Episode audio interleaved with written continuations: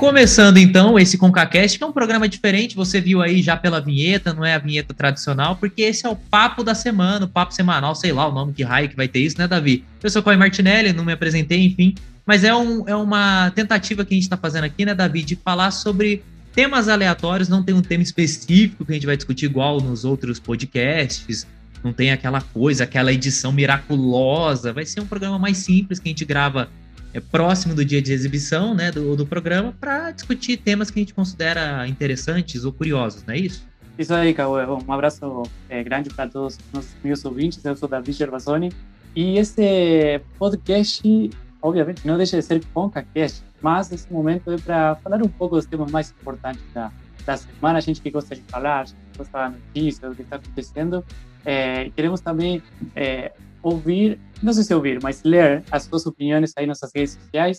E, e, e, cara, eu acho tão importante, né? Porque, principalmente no Brasil, cara, todas as semanas tem uma notícia que bomba nas redes sociais, o povo comenta, o povo dá aí a, a opinião. E, mas também tem coisas que acontecem no mundo que merecem ser faladas. Todo dia é dia de breaking news aqui nesse país. Oh, meu Deus do céu. Bom, é, o Davi mencionou aí tudo isso. Siga, sigam a, siga a nossa página no Instagram, arroba ConcaCast. Você pode ouvir esse programa em todas as plataformas possíveis: Spotify, Deezer, Apple Podcasts, TuneIn, uh, enfim, vários aí. Você pode assistir a gente. Você, por acaso, tá aqui, parou no YouTube, está assistindo a gente. Pode assistir também. Seja muito bem-vindo aqui no YouTube. Você vai acompanhar o bruto dessa conversa, que é terrível, mas você vai poder acompanhar. É tudo para você, exclusivo para você. E bom, eu queria apresentar os meus convidados de hoje. São dois que toparam o desafio de conversar, tipo, aleatoriamente sobre qualquer assunto aqui. Sejam muito bem-vindos. O primeiro que se apresente, por favor, ele já esteve aqui com a gente, inclusive. Olá, pessoal. Meu nome é Juan de Queiro Mesquita. Estamos aqui de novo nesse novo formato. E uma frase, uma frase de efeito, que nem no outro, no ConcaCast padrão. Por, fa por favor. Então, é, então, então eu vou usar. O golpe tá aí, gente. Cai quem quer. Começou bem. Começou bem! Começou bem! Pera lá um pouquinho. Cauê, você que escolheu os convidados de hoje, tá? Provocações filosóficas. E eu não conheço. Eu não me responsabilizo pelas frases uh, que vão ser faladas. É do cancelado em três. E bom, eu queria apresentar um convidado que está estreando aqui, estreando na fogueira. Seja muito bem-vindo, se apresente para a gente. Depois dessa frase filosófica do Juan, nem sei mais o que falar, porque é, eu fiquei numa situação tão desconfortável que qualquer coisa que eu falar vai ficar abaixo do nível da provocação dele. Então, estou me sentindo pressionado, hein? Não se sinta. comece sua apresentação pelo seu nome, por exemplo, para que o público te conheça. Bom, então, meu nome é Rafael, eu sou professor de redação, né? E futuramente de filosofia também. E sou cunhado do Cauê também, quem Opa. não sabe, né? Exatamente, estou debaixo de uma ditadura nesse programa, oh. porque vou ser fiscalizado. Eu só estou imaginando os debates aí na mesa familiar, aí domingo, de boa, qualidade política. O Rafael é o grande irmão do, da família. Referência, referência. Olha só, o cara tá inspirado. Muito culto, cara? O cara tá muito culto. 1984. Sejam bem-vindos, então, Rafael, Juan de volta aí. É, e você que está nos ouvindo, a gente vai falar sobre golpe militar, porque essa semana bombou, né, Davi? É, principalmente nas redes sociais, né? Teve o ministro da Defesa, novo ministro da Defesa do Brasil, uh, falando sobre a comemoração do golpe militar. Então, teve toda essa discussão nas redes sociais. A gente vai falar sobre isso aqui também. É, a gente vai falar sobre a questão da Nova Zelândia, né? Do aumento do salário mínimo lá e também da taxação sobre pessoas com uma, com uma riqueza maior. E que mais, Davi, que a gente vai falar? E por enquanto, só um teste né, que está acontecendo na Espanha, que vai acontecer, na verdade, na Espanha, que é a semana de trabalho de quatro dias. Ou seja, a gente tem duas notícias que os trabalhadores do Brasil estão olhando de longe, tá? Mas pode ser que seja uma coisa que começa a se espalhar pelo mundo inteiro, mas essa semana, principalmente essa semana de quatro dias de trabalho na Espanha, que vai ser já, e aí vamos comentar um pouco é, que é trabalhar quatro dias, estar três, que essa doideira, bom. parece que é uma coisa séria. Parece que eles se inspiraram no ConcaCast, que antes era semanalmente, agora é a cada 15 dias. Então, assim, acho que né, estamos criando aí uma influência, mas tudo bem. Bom, é, como a gente já mencionou no início, esse é um programa diferente dos outros. A edição não vai ter aqueles sons, aquelas músicas maravilhosas que você está acostumado a ouvir. É um programa de bate-papo puro, suco de bate-papo sobre temas que, igual nós mencionamos aqui. Espero que você fique com a gente até o final. Se quiser, ah, não gostei desse tema, pula para outro e assim vai. O importante é você acompanhar esse debate, fazer parte dele. Manda para a gente em concacast.gmail.com, uh, seja no Instagram, em arroba concacast. O importante é que a gente está aqui batendo um papo. Papo de bar, eu não vou ao, aos bares, mas é como a gente popularmente fala, né? É um papo de bar que você faça parte desse papo aqui com a gente, que começa agora. Pai,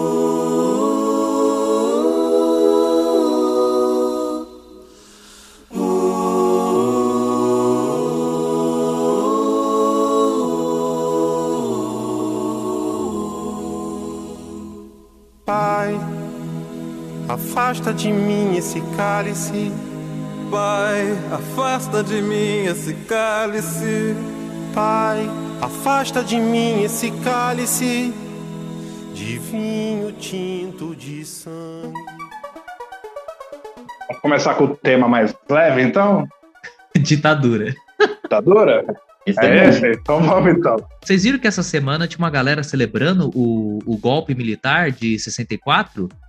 Vocês viram que bizarro, cara? Inclusive, o novo ministro da Defesa, nosso querido general Braga Neto, ele colocou lá, celebrou, que ele, em nota oficial do próprio ministério, celebrando o golpe lá em 31 de março de 64. Sabe o que eu acho mais bizarro? É, não sei se vocês têm essa impressão, mas até alguns anos a gente não tinha tanta gente falando sobre o golpe militar como algo positivo. Ou se essas pessoas pensavam dessa maneira, elas não manifestavam tanto, né? Ah, se a gente parar pensar aí no governo petista, não lembro de muita gente falando. A não ser naquele período de protesto contra a Dilma, que eu vi uma galera, ah, volta o golpe militar, aquela baboseira toda.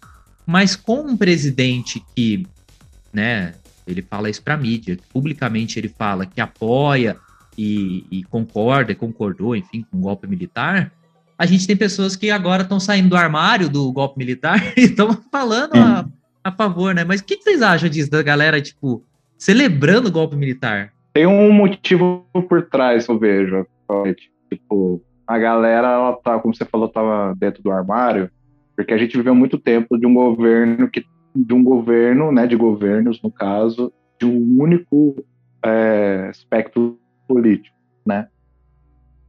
E muita da galera que pensava ao contrário estava meio que entre aspas reprimida, né? E não podia. É a partir do momento que você tem uma figura máxima que defende algo, é muito mais tranquilo para essas pessoas demonstrar a opinião delas, porque você tem uma, a, a, a, figura pública mais importante do país defendendo esse tipo de causa, entende? E tem um detalhe interessante que é o motivo do porquê eles comemoram é por conta do contexto da época que eles falam, né? Da Guerra Fria, onde o país foi salvo de um golpe Comunista. comunista né? Que esse é um dos principais motivos de ser comemorado. E é interessante que, se você pega historicamente, cara, toda ditadura que surge sempre começou com uma desculpinha colocando a culpa no outro. Foi assim com Hitler, né? Ele colocou também culpa em comunista, em judeu para dar golpe. Com Fidel Castro, culpou os Estados Unidos também. Então, assim, cara, a galera sempre cria um, um, um espantalho para bater, para justificar os atos, né? É meio estranho isso. Uma, uma coisa que é interessante, desculpa, Rafael, é essa, essa, essa consigna de salvar o país. É, eu vi algumas postagens né, nessa, nessa semana aí, que os militares salvaram o país, é, criando esse inimigo, né, que é uma estratégia, uma estratégia, perdão, é, muito frequente de um setor político é, não só do Brasil, da, do mundo inteiro, né? Porque também eu vivi na Argentina, também uma coisa que aconteceu lá na, nos Estados Unidos com aquele é, aqu, aquela situação conhecida como macartismo, enfim. É, o que eu quero dizer é essa construção do inimigo para justificar as minhas ações. Nesse, nesse sentido, no que a gente está falando da ditadura militar, tá. Esse inimigo que vem de fora está ameaçando a nossa república. Então, os militares salvaram a, população brasileira desse inimigo que estava chegando de fora com ideias é, malucas, enfim, porque nós, nós não estamos falando de uma questão política, é uma questão econômica e social. Então, esse discurso das pessoas que defendem a ditadura militar é isso, salvar ao brasileiro de cair no, no poço do, é, da perversão, de, enfim, de muita coisa, né? Porque tem toda essa questão social, até religiosa envolvida, né? Também acho que tem uma, uma questão histórica, né, cara, por trás. Porque tem um, um professor que eu acompanho muito, que é o Vladimir Safat, um cara de filosofia, um cara da USP muito bom. E uma das coisas que o Safat ele fala muito é que o Brasil é um dos poucos países que não acertou as contas com o seu passado, né? Então ele fala, ele insiste muito nessa tecla. Se você não acerta as contas com o seu passado, o seu passado volta a te assombrar no futuro, né? Então eu acho muito legal porque ele mostra como, por exemplo, não houve nenhuma punição para nenhum desses caras, desses caras da alta patente do exército que praticaram crimes no período da ditadura militar, nenhum deles foi para cadeia, né? Um dos poucos, um, um dos únicos que recebeu uma condenação foi o brilhante Ustra, que por coincidência ou não, foi homenageado pelo Bolsonaro várias vezes no seu discurso, né? Mas o Ustra, que foi o único condenado, não chegou a cumprir pena, né? Ele morreu, faleceu antes lá e tal, morreu também na justiça. Então, assim, eu quero dizer que, tipo, não tem nenhuma...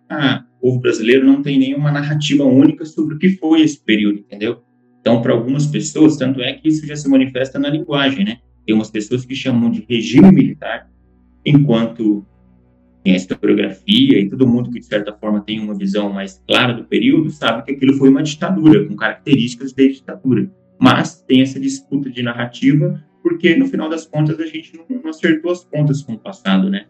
As pessoas não foram punidas, as pessoas não foram responsabilizadas pelos crimes que elas cometeram. Então, não é de estranhar que, que elas sejam homenageadas e as pessoas glorifiquem esse momento como se fosse uma coisa da qual a gente deveria se orgulhar, né? É isso, você não, não tipo, legal também que o Safato ele mostra que vários países, inclusive na Argentina, o Davi pode falar melhor, né? Caras foram punidos. Houve também ditaduras nessas épocas, mas algumas pessoas foram presas, né? Foram condenadas. Então, isso dá uma mensagem para a população, né? Olha, isso foi uma ditadura, não tem não tem como tergiversar esse respeito, né, cara? Então, só que no Brasil isso não aconteceu, aí fica muito fácil você variar o discurso dizendo que, ah, não, foi um período glorioso para salvar o país dos comunistas, e essa de baboseira aí que a gente ouve, vira e mexe, né? Eu também acho isso. Eu também acho isso. Eu acho que o esquema de não ter reprimido esse tipo de, de conduta, esse tipo de pensamento fascista, ditatorial, eu acho que faz com que pessoas hoje, inclusive políticos, um presidente, fale livremente de um assunto que é um assunto terrível da nossa história, um assunto que um, um período histórico nosso que é uma porcaria, que não agregou em nada, entendeu? E faz com que as pessoas falem publicamente sobre isso. Ah, você, o Rafael mencionou um negócio aí da América Latina. Eu vi uma, uma jornalista chilena, se eu não me engano, ela estava entrevistando um político ele fez uma referência à ditadura, né? Que ocorreu no Chile. Ela na hora cortou ele e falou assim: olha, desculpa, você não vai falar isso aqui, isso que você está falando é mentira, a ditadura foi isso, isso e isso. A gente não aceita esse tipo de coisa aqui, a gente não aceita que fale desse tipo de coisa. E eu vejo, por exemplo, vamos traçar um paralelo aí com a Alemanha. Tudo bem que da Alemanha foi um outro caso, mas a questão do nazismo. Cara, se você vai para a Alemanha, é lógico que existem nazistas, não só na Alemanha, em vários lugares. Mas assim, é um assunto que é tratado como uma mancha na história dos caras. Tipo, eles olham para aquilo e falam: caraca, o Brasil não. O Brasil teve a ditadura lá no período Getúlio Vargas, que teve também um apoio militar durante um bom período. Essa questão militar no Brasil vem desde a proclamação da República, que começou lá com o militarismo, que foi também um golpe militar. E aí a gente tem a, essa questão militar presente na história do Brasil o tempo inteiro, o militarismo como se fosse um poder moderador, igual tinha lá no período da primeira. do, do período do reinado de Dom Pedro, né? A gente tem essa questão do, do exército sempre querendo moderar as coisas, tá? Isso sempre aconteceu. E essa questão do inimigo comum, cara, sempre, né? Comunismo, comunismo, tá ok? Aí agora, é, recentemente, o cara falando que o Brasil ia virar Venezuela. E aí o povo, é, vai virar Venezuela. Então essa coisa do inimigo comum sempre existiu. E eu vou deixar claro aqui que eu não acho que é só uma coisa que teve na ditadura. Por exemplo, se a gente pega, lógico que em menor escala, tá? Mas se a gente pega o próprio período presidencial aqui do, do Lula, da Dilma e tudo mais, esse período do petismo, cara, tinha também um esquema de tipo, eu lembro que o Lula falou, se a Dilma não ganhar, nós vamos às ruas incendiar as coisas, porque isso é inadmissível. Sempre tem esse discurso que se repete, sabe? Então, assim, eu acho que não é uma coisa exclusiva da ditadura e dos militares mas a gente vê presente e mais constante em governos fascistas, por assim dizer. Você queria falar alguma coisa, né, Juan? Não, então, eu queria falar assim, é que eu concordo plenamente com o que o Rafael falou. A gente não tem muito. A gente não, não tá muito bem resolvido com o passado. Inclusive, tem um canal muito bom de um cara, eu esqueci o nome dele, eu sei só o Nossa, é deve é ser bueno. muito bom mesmo. Você não lembra nem o nome do cara. É muito. Não, mas eu não lembro. E ele tem uma frase muito boa que ele fala assim: é, a nação que não conhece a sua história está fadada a repeti-la no futuro. Então, assim, a verdade, a impressão que eu tenho, de modo geral, tá? Uh, claro que a gente está discutindo a respeito da, da comemoração né, da ditadura, mas o que eu vejo é que o brasileiro ele não curtiu muito esse negócio de democracia. É uma impressão que eu tenho, tá? No não curte esse ele... negócio de ser livre, né? Não, não tá gostando. É, não, porque é, é que nem cachorro. Cara, eu vou dar um exemplo aqui, eu vou tentar explicar porque é uma metáfora muito absurda. É, é que nem um, é, a galera pedindo democracia é que nem um cachorro correndo atrás de uma roda de carro. Pedindo Quando, democracia sabe, ou ditadura? Não, pedindo democracia na época da ditadura. Ah, tá. Né? Beleza, teve diretas já, tranquilo. É que nem o cachorro latino atrás do carro é, em velocidade. Aí quando o carro para, o cachorro não sabe o que fazer quando alcança. Né? E eu vejo isso no Brasil, tipo, a gente alcançou a democracia, né? Teve a, a histórica votação lá com Ulisses Guimarães, um monte de galera. E depois disso, cara, só deu caquinha e o brasileiro meio que não gostou da ideia, sabe? Então eu vejo também essa galera que comemora a ditadura como um saudosismo. Porque muita gente que eu vejo da época né, que viveu a ditadura, um dos argumentos que eles utilizam bastante é que a educação era muito boa naquela época. A, a segurança pública era muito, muito boa naquela época. Ah, eu não sofri naquela época repressão, sabe? É interessante que o perfil da galera que comenta a respeito do, do estilo de vida da época é uma galera bem abastada, né? Não é uma galera de telecomunicações como vocês aí da, de jornalismo, que como profissão tinha que exercer todo o papel que um bom jornalista faz, que é entregar os fatos, né, com uma boa fonte, onde era repreendido o tempo inteiro. Então, assim, é uma questão de abrir um pouco mão da narrativa para olhar a questão macro. Só que isso a gente não quer fazer. Como brasileiro, a gente não gosta, porque é dolorido olhar para o passado, sabe? é, é dolorido falar sobre o, a, o lado obscuro de, do, do país, do nosso país. Como você falou, é, foi extremamente dolorido para a Alemanha lidar com o passado obscuro da época do nazismo. Só que é algo necessário de ser feito, sabe? É algo, e, e eu concordo com o Rafael, como eu havia dito. Tipo, se a gente não fazer as pazes, entre aspas, e é, colocar em pratos limpos a nossa história, a gente sempre vai estar vivendo essa crise de identidade, tá ligado? Então, uma coisa importante, e, e é uma coisa que falta muito na Argentina, é a questão da educação, de poder mostrar às crianças, adolescentes jovens o que realmente aconteceu. E tem que diferenciar, porque é, justamente semana passada foram 45 anos da ditadura na Argentina, meio pertinho do Brasil. E Você comemorou? Que, é, não, não comemorei, mas é, lembrei. É, é mais interessante porque isso não é uma, apenas uma coincidência. Os anos 70 foram uma, foi uma década trágica para a Latinoamérica, né? porque foram ditaduras militares em vários países. Você falou da, eh, da ditadura no Chile, foi a mais violenta ainda eh, da América Latina, e não é por acaso que eles têm ainda um, uma, uma sociedade que apoia os governos neoliberais. Um, tipo, é, é uma porcentagem muito muito importante da sociedade. E acho que isso não é uma casualidade, é também uma herança da ditadura. Mas eu queria falar a, a questão do Estado como aparato repressor.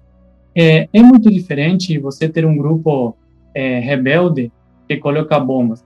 É lógico que eu não vou é, falar que isso foi, foi uma coisa certa, que isso estava bem. Não, porque na Argentina tem um movimento que se chamava Montonero, que era um movimento de extrema esquerda, que colocava bombas e matava militares, e matava também pessoas que não tinham nada a ver. Isso está errado, está muito errado, isso é um crime. Agora, uma coisa é um grupo clandestino, rebelde, que faz isso, e outra coisa muito diferente é o Estado que faz isso. Por quê? Porque quando alguém é, que não é o Estado faz uma coisa em contra contra a sua, sua propriedade, você tem a justiça, o Estado para pedir ajuda. O Estado tem que te proteger. Agora, quando essa instituição tão importante como o Estado é aquela instituição que persegue você, que mata você, que tortura você, cara, você está totalmente desprotegido. Então, as pessoas têm que entender essa diferença, que o Estado repressor e grupos rebeldes. E eu vou falar de novo para ninguém malinterpretar. Não é que estou a favor dos grupos rebeldes daquela época, porque também tinha morte, tinha assassinato, mas é muito diferente do Estado repressor. E isso que a sociedade precisa entender.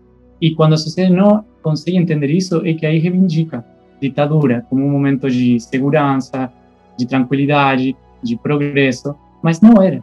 É sobre uma coisa que o Juan falou, sobre democracia, né? Eu acho que o Juan falou que o povo brasileiro não gostou muito de democracia. Se não me engano, foi isso, né, Juan? É, uma Você impressão falou. que eu tenho, assim, tipo, no uhum. consenso geral, é a impressão que eu tenho que a galera meio que não se deu bem ainda com a democracia. É, eu digo isso porque, por coincidência, eu estava conversando com os colegas professores essa semana justamente sobre essa questão da democracia, né? E não sei, cara, talvez seja uma impressão focada, mas eu tenho a impressão que o povo brasileiro não entende o que é democracia, né? Eu não sei se ele não gosta, mas ele não entende. Por exemplo, ele acha que democracia é imposição da maioria, independentemente de qualquer contexto, né? Então, se a maioria decidiu que os homossexuais não devem ter os seus direitos garantidos, ok. Isso foi a maioria. Dando um exemplo hipotético, tá? Só a título de exemplificação aqui. Então, se a maioria decidiu que eles não têm esse direito, ponto. Isso é democrático, em tese, né? Porque foi a maioria que decidiu. Mas as pessoas se esquecem de que a democracia, na verdade, é um regime baseado também né, na, na questão numérica, né? Mas é baseado em valores, como liberdade e igualdade. Eu acho que é um dos poucos regimes, se não o único, que tenta conciliar liberdade, liberdades individuais e igualdades também perante a lei, perante questões de ordem, né? De ordem do indivíduo mesmo, né? E as pessoas não entendem isso, cara. Os caras acham que não. Que democracia é apenas imposição do que a maioria pensa. Então, se a maioria pensa que os caras do candomblé são os macumbeiros, que devem, devem ser estigmatizados, beleza. Né? Tá? É o que a maioria pensa, a maioria é católica, evangélica, tá tudo certo. Mas as pessoas esquecem que isso contraria o direito que essas pessoas têm de ter o liberdade religiosa a liberdade religiosa e a igualdade perante a lei, que garante todas as manifestações religiosas, inclusive a manifestação dos ateus e agnósticos, né? Então, acho que tem um... Não sei se o brasileiro não, não, não, gosta de democracia, mas eu acho que como a nossa democracia é muito recente, né? A Constituição aí, a Constituição de, é de 88, então é realmente muito pouco tempo, se a gente comparar com os Estados Unidos, então, é uma, uma democracia muito mais sólida, né? Tem problemas também, mas é uma democracia muito mais sólida a gente consegue talvez entender porque o brasileiro tem dificuldade, talvez eu acho que as pessoas não entendem mesmo o que é ser democrático, né? O cara acha que é só ir lá votar de quatro em quatro anos, a maioria decidiu que o Bolsonaro é a melhor escolha, tá pronto, isso é democracia, vamos para a próxima, vamos continuar a vida até a próxima eleição. E não é bem assim, né?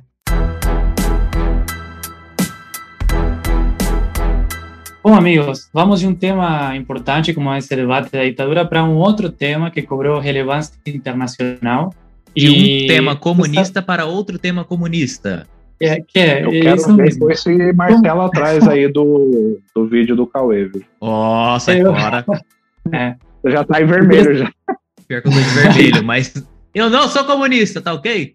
Eu tenho certeza que tem o Che Guevara. Tem o Che Guevara nessa camisa aí, não tem? Tem o Ernesto Guevara aí nessa camisa. Isso, rapaz. É a camisa de Natal da família. Ah. tá explicado, tá explicado. Camiseta vermelha com uma mensagem imperialista, mas tudo bem. Uma, uma festa imperialista. Exatamente. É, então, eu estou pensando as consequências econômicas da pandemia. Sabemos que a pandemia, é, obviamente, que a principal e mais importante consequência são as pessoas que morrem, as pessoas que são também contagiadas com o vírus, mas também tem uma outra consequência, que é o desemprego e a fome e o impacto na economia, que isso é, já se está vendo em, em muitos países, mais ainda nos países que estão com muitas dificuldades, historicamente tem dificuldades, países em desenvolvimento, se eu não me engano, não sei se é a palavra certa em português, ou países, entre aspas, do terceiro mundo, como nos chamam os europeus e os estadunidenses. É, e agora, pensar, é, como é que os, govern os, governos vão lidar com essas consequências econômicas? Bom, é, a Nova Zelândia foi notícia essa semana porque o que vai fazer? Aumentar o salário mínimo e aumentar o imposto à riqueza, ou seja, aos mais ricos do país. É lógico que isso no país mesmo né, virou uma crítica da oposição e é, a maioria do povo trabalhador estava de acordo com essa medida do governo. Aí eu queria falar para vocês, cara, será que é lógico que ninguém de nós é especialista em economia, mas será que realmente isso pode ser uma saída dos países para enfrentar essa crise? Será que realmente pegar essa essa riqueza, não não não pegar, sino ter esse imposto, esse pedido de ajuda entre aspas aos mais ricos do país e aumentar os salários dos trabalhadores, será que é uma solução? Ou será que é outra coisa que tem que acontecer? Posso só fazer uma, a nível de comparação aqui? Eu fiz uma pesquisa muito profunda. É, na matéria que nós lemos e nas notícias que saíram, diz que a partir de quinta-feira, no caso, o dia hoje, que a gente está gravando, né? é, vai subir de para 20 dólares a hora o salário mínimo lá, 17,50 euros aí, tá? 17,5 aí de euros. É isso. No Brasil, veja bem, guardaram o valor 20 dólares aí, né, os holandeses. Veja bem. Veja, veja ve, bem. veja bem, seu, Veja bem. seu capitãozinho, você vai ver só. É, 20 dólares uh, a hora. No Brasil, o salário mínimo é de R$ 4,75 a hora. Bem, Aí sim, bem pô. Aí bom, sim. né, rapaz? É, Trabalhador. Trabalhador, Trabalhador brasileiro, brasileiro é valorizado, hein? Pra é, caramba, tão valorizado quanto um trabalhador chinês, eu admiro bastante. Bom, é, o Davi falou do negócio aí, eu só queria fazer um- um- uma ressalva aqui, não sei se vocês concordam comigo. Se a gente olha, tudo que a, a Nova Zelândia faz é bom. A Nova Zelândia acabou com a Covid lá, olha, tá tendo show. Cara, eu vejo as imagens da Nova Zelândia e fico passando mal. Os caras no show sem máscara, porque não tem É, Covid mais 100 mil pessoas teve no festival, eu tava, tava vendo. Então, cara, eu tô Aqui também tem show sem máscara. Tem, Não tem cassino com Gabigol. A, a- a diferença é que a polícia bate na porta, né? É. A diferença é a né, quantidade. Aqui também, aqui tá tudo normal para algumas pessoas. É, não, eu só, eu só ia falar assim, que aí beleza, a Nova Zelândia fez, a, a nossa a nossa querida Jacinda, que é um nome super neozelandês, eu, eu fiquei impressionado que a presidenta, presidente, sei lá, da Nova Zelândia é Jacinda, querida Jacinda Ardern, acho que é assim que fala sobre o nome dela. Ela teve uma medida, na minha opinião, populista, tá? Populista. Se a gente, a gente olha a Nova Zelândia, a gente fala, nossa, que legal, a Nova Zelândia aumentou, a Nova Zelândia é referência. Mas se, vamos supor, o Bolsonaro fizesse isso aqui no Brasil no período de crise, igual a gente está vivendo, muita gente ia criticar, falar, nossa, mas é um período Nossa de crise, Senhora. que legal que tá aumentando, Virou mas é. É, mas é tipo, ele tá querendo aumentar a popularidade dele. E lá, quando vem da Nova Zelândia, a gente fala, nossa, que lindo, que incrível e maravilhoso, tá aumentando o salário dos trabalhadores, enfim. É, é só uma coisa que me veio à mente. Não sei se vocês concordam com isso, ou inclusive com o que o Davi falou, de, de se é uma medida positiva ou não, entendeu? No período econômico que a gente está vivendo. Posso falar? Quer falar, Juan? Bom, vamos lá, então vou dar. Nossa, o Juan Eu acho é o seguinte. Oi, oi, tô aqui, tô aqui.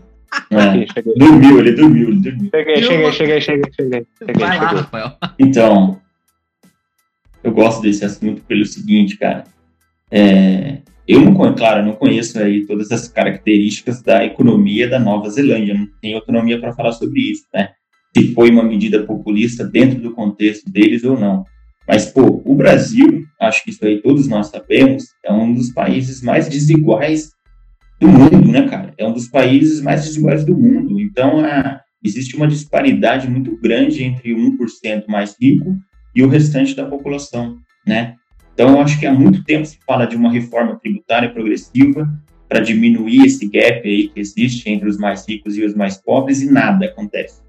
Muito, há muito tempo se fala também, eu estava até assistindo uns vídeos, né, antigos aí da época em que o Lula estava competindo ainda pela, pela presidência, que ele só tomava sarrafa atrás de sarrafa, e a, naquela época já se falava da tributação sobre lucros e dividendos, da tributação sobre grandes fortunas, e nada disso progrediu até o momento, nada disso saiu do papel, né? A última vez que foi que houve uma tributação dessa natureza aí foi quando o Ciro era ministro, ainda no governo do Itamar Franco, cara. Então faz muito tempo já.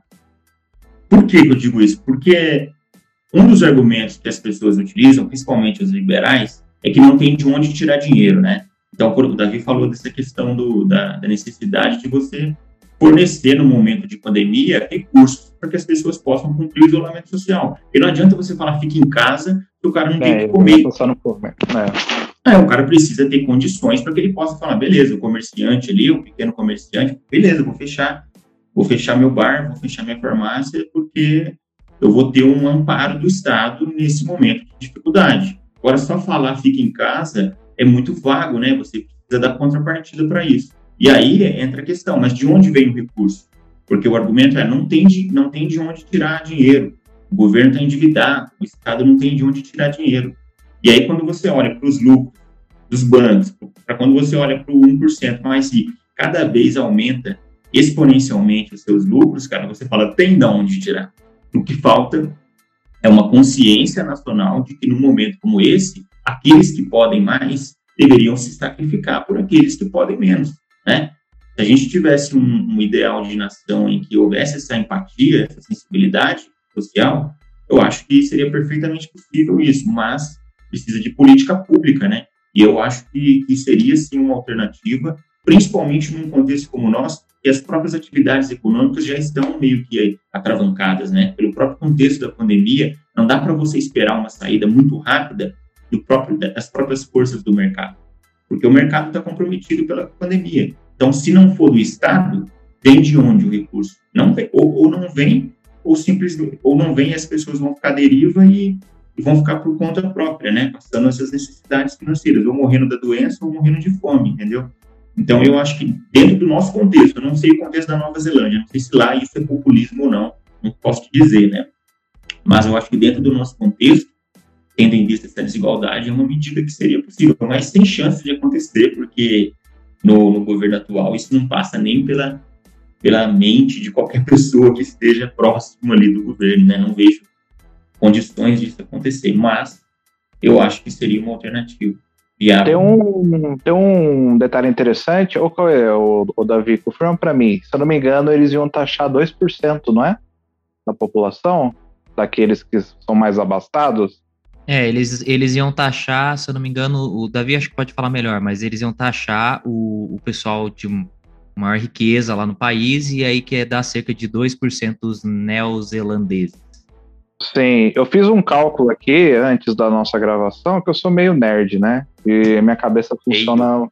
assim. É, lá tem 4 milhões de habitantes, tá? E 2% dá em média, arredondando 14 milhões. 4, desculpa dá em média de 98 mil pessoas para serem taxadas, né? Tem uma questão que a gente tem que levar em consideração, o Rafael trouxe esse aspecto interessante, que a gente tem que comparar com o Brasil para ter uma noção, porque eu também não tenho esse conhecimento a respeito da economia de lá, né? Cara, lá, eu vou até dar uma pesquisada rápida, mas com certeza lá a renda per capita é muito maior do que a do Brasil, porque como o Rafael falou, a nossa a desigualdade aqui é uma das maiores do mundo. Né? A gente tem pessoas extremamente ricas e pessoas extremamente pobres. Então a renda per capita com certeza é bem menor do que da, da Nova Zelândia. Mas referente a isso, é meio complicado a gente falar a respeito de se é populismo ou não, porque, como havia dito, na minha visão, cara, tipo, você tem 68, 61 mil pessoas que vão ser taxadas, né? Eu não sei como é que é a cultura política de lá e como eles se sentem em questão de sociedade, se há uma, como o Rafael fala, falou que falta na gente, essa questão de empatia, Eu não sei se lá isso é muito maior do que aqui, então para a galera que vai ser taxada vai ser mais tranquila, não sei como é que funciona. Mas prosseguindo aqui para a comparação com o Brasil, que o Rafael trouxe, cara, o na nossa situação a gente tem um auxílio emergencial, tudo. A questão que eu vejo é assim, eu não sou anarcocapitalista, tá? Mas eu fico sempre com o pé atrás em relação ao Estado. Porque é o seguinte, o Estado brasileiro, acho que aqui todos concordam que ele é extremamente inchado. É difícil você fazer a, a gente fazer essa comparação com a Nova Zelândia, porque a nossa capacidade de arrecadação tributária é infinitamente maior do que da Nova Zelândia. Muito mais. É, tipo, o São Paulo tem um pouquinho mais de duas vezes a população da Nova Zelândia. Então, só a cidade de São Paulo. Então, não tem nem como, né? Mas, cara, essa questão de taxar rico, é, eu acho válido, principalmente nas circunstâncias que a gente vive, tá ligado? Mano, porque o que, que é 10 reais para quem tem um milhão, fazendo um comparativo aqui, eu não sei quanto que é a porcentagem do imposto, o que, que é 10 reais? Sei lá, mil reais para quem tem um milhão, mas o que, que é mil reais para quem ganha mil reais, entende? Então, assim, só que eu vejo um detalhe interessante. Eu vejo que no Brasil não seria necessário taxar os ricos, mesmo que seria uma contribuição considerável, porque o Estado já arrecada muito dinheiro. Quantas vezes você vê lá no impostômetro lá em São Paulo, na Bovespa, eu acho que é na Bovespa, né, se eu não me engano, sempre está batendo um recorde de um trilhão de reais de arrecadação de impostos, sabe? um dos papéis do Estado é cuidar do, da população. Esse é o papel do imposto. Você pega o imposto né? Você cobra o imposto da população e você devolve em benefício. Pelo menos isso é na teoria, né? E a gente é Brasil, né, cara? Então, consequentemente, se isso fosse, se, se vivêssemos num país sério, com políticas sérias, políticas maduras, seria muito tranquilo ter um auxílio emergencial bem igualitário, né, maior para quem precisa de fato e proporcional com a renda de cada um, mas a gente não tem isso por causa de um Estado que ele é falho, não há interesse, ele é muito pautado por ideologia, então assim, fica difícil de comparar, sabe? Mas eu acredito que o Brasil ele tem total condições de ter essa mesma política da Nova Zelândia sem precisar apelar, entre aspas, apelar, né? Apelar para para taxação dos, da, da fortuna dos ricos, porque o Brasil ele já arrecada muito, né? ele já arrecada muito por si só em outras questões. Então, assim, uma questão de interesse, sabe? E eu não vejo nada demais taxar a fortuna de rico. Eu não sou anarcocapitalista e tudo é roupa. Eu não, não, sou dessa vibe, não. E você não é, é rico, né? Então. Exatamente.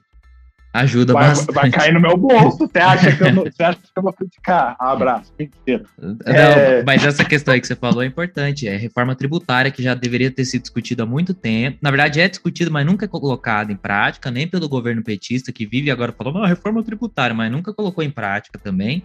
Inclusive, esse foi um dos temas do episódio da semana passada do ConcaCast, escute lá. Da semana passada, não, do último episódio aí, escute lá. Não, então, aí basicamente é isso. O Brasil tem condições, cara, de, de ter uma, uma ajuda emergencial como está tendo, mas podia ser muito maior se fosse um Estado mais eficiente e com interesse de ajudar. Essa que é a verdade, né? Bom, a realidade é que simplesmente assim, 175.500 neozelandeses vão ficar felizes porque o seu salário mínimo aumenta e tem um 2% da população aí que vamos ver o que o que eles vão eles vão falar, mas é, é, são esses os dados, né? Uma hora de trabalho vai de 18 dólares a 20 dólares e tem esse aumento de 39% para as pessoas na Nova Zelândia, né? Que ganham mais de 180 mil dólares por ano. E diz que a arrecadação vai ser de 550, 550 milhões, né? Ao longo de um ano, se eu não me engano, alguma coisa assim. Ou uhum. seja, meus amigos, vamos taxar os ricos, é mas isso, é, isso aí parece Robin papo Hood. de Robin Hood, né? Aquela coisa de pobre. Mas não é, é uma questão básica e Claramente, é. simples. É. enfim, eu não vou ficar me delongando, porque isso aí a gente falou muito nessa- no último episódio, aí o pessoal vai poder entender um pouco mais essa. Como que funciona essa questão de você, do pobre e do rico, gastando as coisas, poder de compra, reforma tributária, tem bastante coisa interessante que a gente falou. Vamos para o último tema do nosso papo semanal de hoje, que, como eu já disse lá no início, caso você está ouvindo nosso podcast agora, da metade para o final, não viu e tudo mais, é, é o seguinte, isso aqui a gente vai postar quando der na nossa cabeça, é lógico, a gente gravou na semana, a gente vai postar, a gente está gravando nessa quinta-feira e você vai poder ouvir a partir da sexta-feira. Então, a gente vai gravar quando der na nossa cabeça, quando tiverem assuntos interessantes, a gente vai gravar aqui de temas aleatórios, falando coisas aleatórias, como vocês podem perceber aí.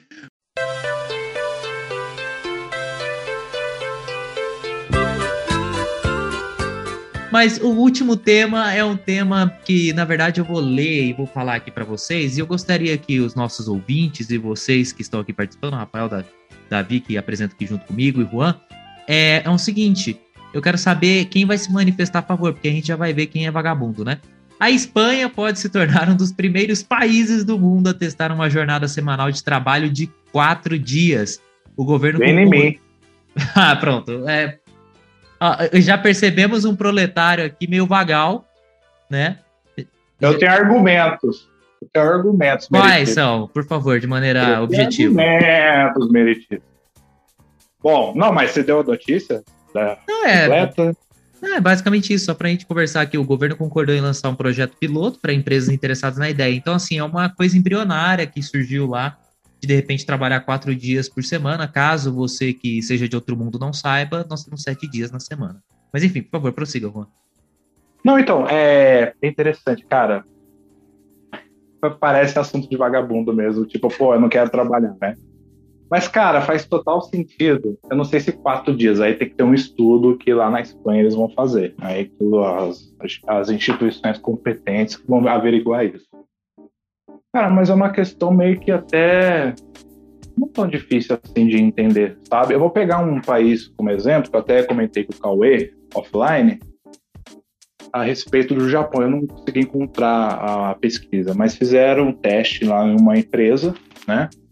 No Japão, o Japão, só contextualizando, é conhecido por ter uma jornada de trabalho de um escravo, né? Fazendo um comparativo que eles Trabalham trabalham pra pra caramba. caramba. Então, eles, o, o governo japonês, ele ele patrocinou uma empresa com, junto com uma faculdade de lá para fazer esse teste de, de diminuição da jornada de trabalho. Só que não era quatro dias só de jornada de trabalho. Era. era não, era quatro. Tô, minha matemática falhou aqui. Era três dias de folga, tá certo. Três dias de folga e quatro dias de trabalho. A mesma coisa que a Espanha está querendo fazer. Bom, aí eles constataram depois de um tempo que a qualidade de trabalho produzido pelo, pela prole foi, foi muito maior do que uma jornada, sei lá, de seis dias, de sete dias, dependendo da, do tipo de trabalho. E você ter uma qualidade emocional, de status emocional, de felicidade do trabalhador muito maior. Ô, Juan, Então, assim. ah, Mas você não concorda que esse seu argumento muito bonito, ele é antibíblico? Vamos falar aqui, porque você é um cara adventista do sétimo dia, assim como eu e Davi, né? O, o, o fato é que a Bíblia diz mas seis, dias, só no sábado, né? seis dias trabalharás, diz a Bíblia. Então eu acho que assim, a gente- é, o seu argumento é válido, mas como que você faz para relacionar esse seu argumento com a sua fé? Conta pra gente, Juan. Ô, rapaz, sim. Ótima pergunta, ótima pergunta.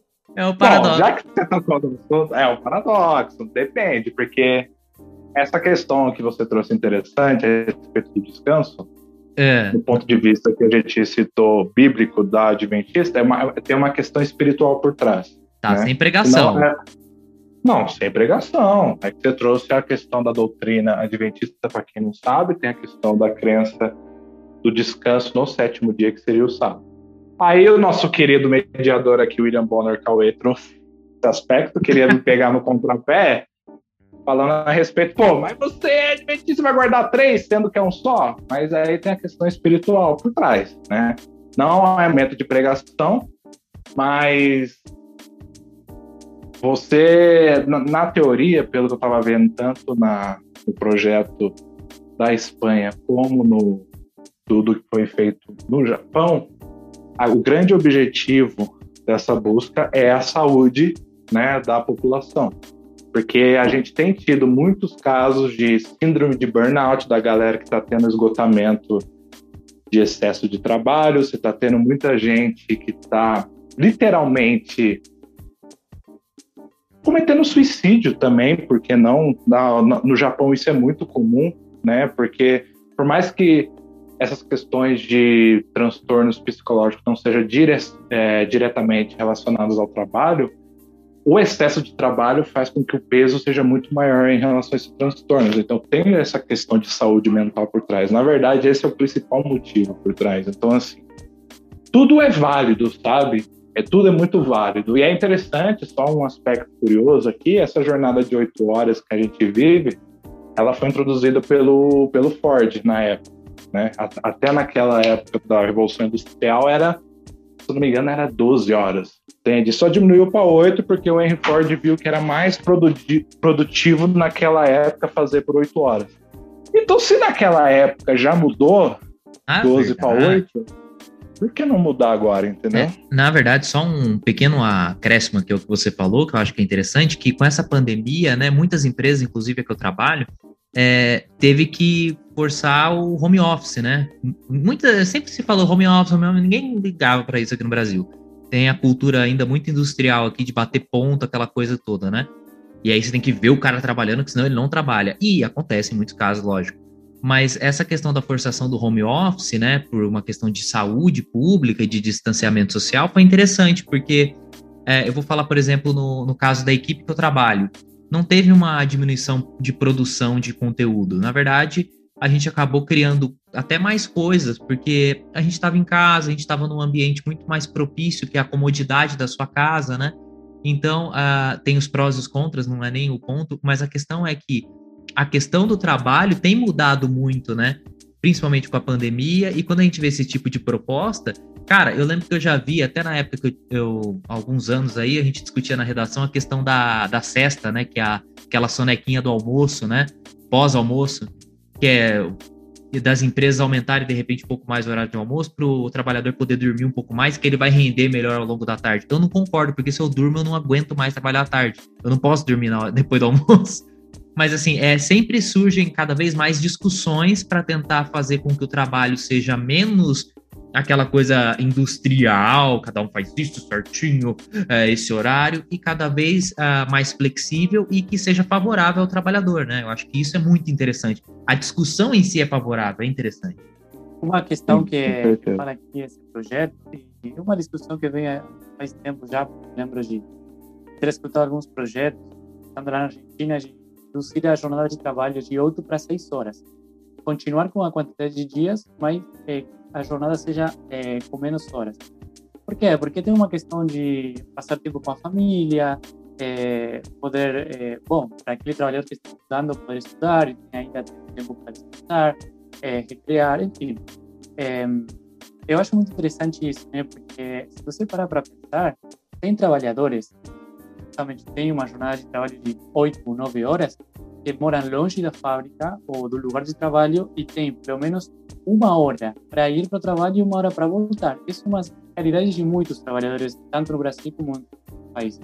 Aí você para para pensar, o cara passa 10 horas só para o trabalho, porque você tem as viagens de ida e de volta para casa. Depois você chega para casa, cara, destruído. Você não imagina um cara que chegou da fábrica, cara, fazendo muita coisa e ainda tem que brincar com os filhos, é, é, falar com, com, seja o esposo ou esposa, é, no caso da mulher que trabalha também. Cara, é, acaba sendo muito cansativo e, como consequência, tem uma produtividade mais baixa ou tem é, doenças mentais que o trabalhador é, acaba tendo né, com, ao longo dos anos. Então, acho que não é uma coisa doida de não gosta de trabalhar, mas eu acho muito interessante. Aí, se é de quatro dias, ou se são menos horas, é outra questão. Mas isso de essa pessoa ter mais tempo para descansar com a família, praticar um esporte, se dedicar para a saúde, é muito bom. E todo mundo sabe que quando um empresário, por, por dar apenas um exemplo, dá benefícios aos trabalhadores, os trabalhadores respondem. E tem muitos exemplos disso. Então, vamos ver aí, a Espanha vai testar. Se dá certo, talvez essa, essa questão se espalhe pelo mundo inteiro. Mas ainda tem que ver aí os testes. Eu não sou marxista, mas eu acho que enquanto houver capitalismo, Marx vai ser atual, cara. Sempre vai ser atual. Enquanto houver capitalismo da maneira como a gente é, da maneira como a gente conhece, né? Então, assim, eu fico pensando que cargas elevadas de, de, de trabalho e quantidade de, de, horas e quantidade de tempo, né, seja mensurado de que maneira for, só favore, tendem a favorecer dois grupos, na minha opinião. E o Marx acho que identificou isso muito bem.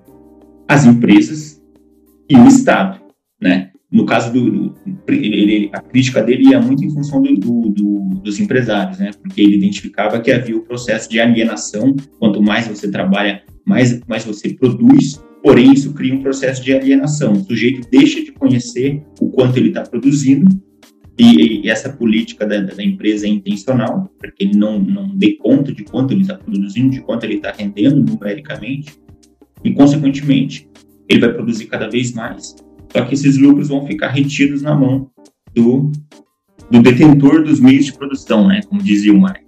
Então, por um lado, a gente tem um, um problema aí, é quanto mais você produz, mais esse dinheiro fica retido na mão de quem tem o meio de produção. Se eu não teria nenhum problema em, em aumentar a carga horária, desde que houvesse uma contrapartida para o trabalhador, né? Desde que aquilo que é produzido fosse revertido em alguma medida para melhorias para a vida do cara, no seguro de saúde, planos para o cara ter uma educação particular para os filhos coisas dessa natureza. Mas, geralmente, quando há aumento em carga horária, esse tipo de coisa, é tipo assim, a lógica é essa, produz mais, mais lucro para a empresa e você continua basicamente com os mesmos rendimentos que você tem, né? Que é um problema que o Marx identificou, né, na estrutura do capitalismo.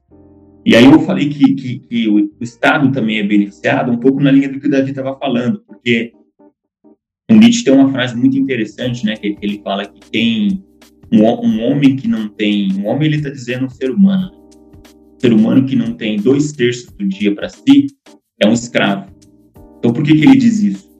Porque a ideia é de que você está trabalhando, tem, a gente vê isso no, no, no cidadão comum, né? O, cara trabalha 10, 12 horas por dia, tudo bem que o nosso trabalho aqui, meu, do Cauê, do Davi, eu não sei, o do Juan, mas é um trabalho, digamos assim, mais, mais intelectual, no sentido de que não é um trabalho que demanda um esforço físico muito grande, né? Eu quero dizer. Então, para a gente é um pouco mais tranquilo chegar em casa depois que você terminou o, o, seu trabalho e assistir um jornal, e ler um livro, e buscar se informar para que você seja um cidadão um pouco mais consciente do que está acontecendo ao seu redor e não seja, por consequência, uma, um boneco de ventríloco do Estado, né? Agora, para o cara, cara, que tem um trabalho extenuante, trabalha 10, 12 horas por dia e muitas vezes mais, ele chega em casa, tudo que ele quer ver é uma novela que não vai falar nada com nada, tudo que ele quer ver é um jogo de futebol, abrir uma cerveja. Só se entreter. Se entreter, é exatamente. E esse entretenimento, nada contra, todo mundo tem que ter o seu entretenimento, não é isso. Pelo contrário, se você diminui a quantidade de horas de trabalho, você tem mais tempo com um entretenimento produtivo. O problema é quando o entretenimento acontece como exaustão, né? Como consequência da exaustão. O cara chegou exausto em casa, não consegue, ainda que ele quisesse, ver um jornal, refletir sobre a sociedade na qual ele está inserido, e aí ele vai buscar o entretenimento para que ele consiga recuperar as energias para o dia seguinte. Senão ele não consegue acordar quatro horas da manhã no dia seguinte. Então, assim, eu acho que medidas como essa, elas podem ser positivas justamente para melhorar a qualidade de vida do cidadão, inclusive do ponto de vista político, né? Inclusive do ponto de vista da cidadania mesmo, do exercício da cidadania, né? É, o, o, Rafael mencionou uma frase de Nietzsche, eu também queria mencionar uma frase de um filósofo bem conhecido aqui, que diz, não existe trabalho ruim, o ruim é ter que trabalhar, já dizia Dom Ramon, seu Madruga, né? Então, é, já que foi mencionado. Eu achei que era o Olavo de Carvalho, Cauê. Não. Isso aí é bom, isso é bom, isso é bom. Isso tem Olá, Olavo de Carvalho, não, não entra aqui. Seu Madruga, Você sim. Me assustou. Você me assustou, Cauê. Quem toque por dois minutos, cara. Não, aqui a gente só cita a frase Seu Madruga e Clarice Lispector, que pode ser qualquer frase cuja a gente não saiba é, o, o, autor, né? E que ninguém vai entender nada, né? E que ninguém vai entender nada. Clarice Lispector ninguém vai entender porcaria nenhuma, entendeu? Eu poderia ter falado essa frase do seu Madruga aqui como se fosse de Clarice Lispector e tá tudo certo, ninguém nem ia saber. Mas, o Albert Einstein. O Albert Einstein. Ou uh, Churchill. Winston Churchill também sempre tem as frases, né? Bem... É, nossa, Winston Churchill é um clássico. É um clássico, né? Mas só o que eu ia dizer é que no Brasil é, é meio complicado a gente pensar em dias de folga. Por que que é? Apesar de nós termos, obviamente, muitos trabalhadores, aquela coisa toda, o nível de desemprego no Brasil é altíssimo e o número de pessoas que trabalham informalmente é gigantesco. É até difícil de mensurar isso em, em dados, né? Então, uh, você falar para o brasileiro, olha, vamos supor que essa medida chegasse aqui, nosso queridíssimo Paulo Guedes, Bolsonaro, essa galera, gente boa, que celebra o golpe, eles virem e falam assim, ó, oh, a partir de agora tá ok, vocês vão trabalhar quatro dias, tá ok, não sei o quê. Aí, beleza. Uh, vamos supor que isso acontecesse. Para uma parcela da sociedade, isso poderia ser positivo, lógico. Mas não é todo mundo, na verdade, longe disso, a galera que vai poder de fato aproveitar isso. Então, eu acho que vai criar uma disparidade social que já é grande hoje, entendeu? Então, eu não sei se para o caso do Brasil é tão benéfico. Agora, se a gente parar a pensar, ah, vai ter que trabalhar para produzir. Isso é relativo, né? Igual a gente comentou, o Brasil é, é um estado que tem muito dinheiro, arrecada muito com imposto. O que eu entendo que é o problema do Brasil é a corrupção e a aplicação equivocada dos recursos públicos. Então gasta-se nos lugares errados. Isso aí não é nem só eu que falo. Economistas, muita gente tem essa noção básica. E para mim o maior problema do Brasil é a corrupção, que a corrupção faz o dinheiro sumir e aí você não tem ele para aplicar em coisas que seriam benéficas para a sociedade ou para os trabalhadores, entendeu? E a gente viu nos últimos anos uma mudança nas leis trabalhistas, né? Uma mudança aí eh, que veio no governo Temer, que veio, na minha visão, a prejudicar muitos dos trabalhadores e do poder de negociação do trabalhador com o empresário e tudo mais. Então, assim, Uh, é uma coisa que eu acho super legal. Eu gostaria muito, tá, ô Juan? Eu mesmo, sendo adventista, gostaria muito, porque a Bíblia fala em seis dias trabalharás e trabalho pode ser feito de várias maneiras. Você pode trabalhar na tua empresa, você pode trabalhar fora da sua empresa fazendo outras coisas, trabalhando em casa, como muita gente faz, trabalhando, ajudando uma comunidade, isso é trabalho de uma certa maneira. Mas é, eu não sei se é uma realidade que seria positiva para o Brasil no período atual, entendeu? Para mim seria ótimo, tá? Quero dizer aqui. Sei pro meu querido amigo Davi como ele se sentiria, porque ele é um cara que gosta de trabalhar. É, então, mas... é, eu já falei, eu gostaria de, não sei se quatro dias, mas uma jornada menor. Não tô, não tô reclamando, porque nesses tempos de tanta crise, ter trabalho é, é um, um grande privilégio. Mas pensando assim, uma questão mais geral, uma fazendo uma crítica social, que dá para falar isso, eu acho que seria muito bom o trabalhador ter mais tempo para se dedicar para ele mesmo, para a família, para as pessoais, e acho que seria, seria muito bom. É, tem também uma cultura da meritocracia, parece que mais trabalha, mais cansa, mais é melhor trabalhador e não é assim. Mas é, vamos, vamos esperar aí o exemplo da Espanha. Se não dá certo, são eles que lutem. Se dá certo, seja bem-vindo.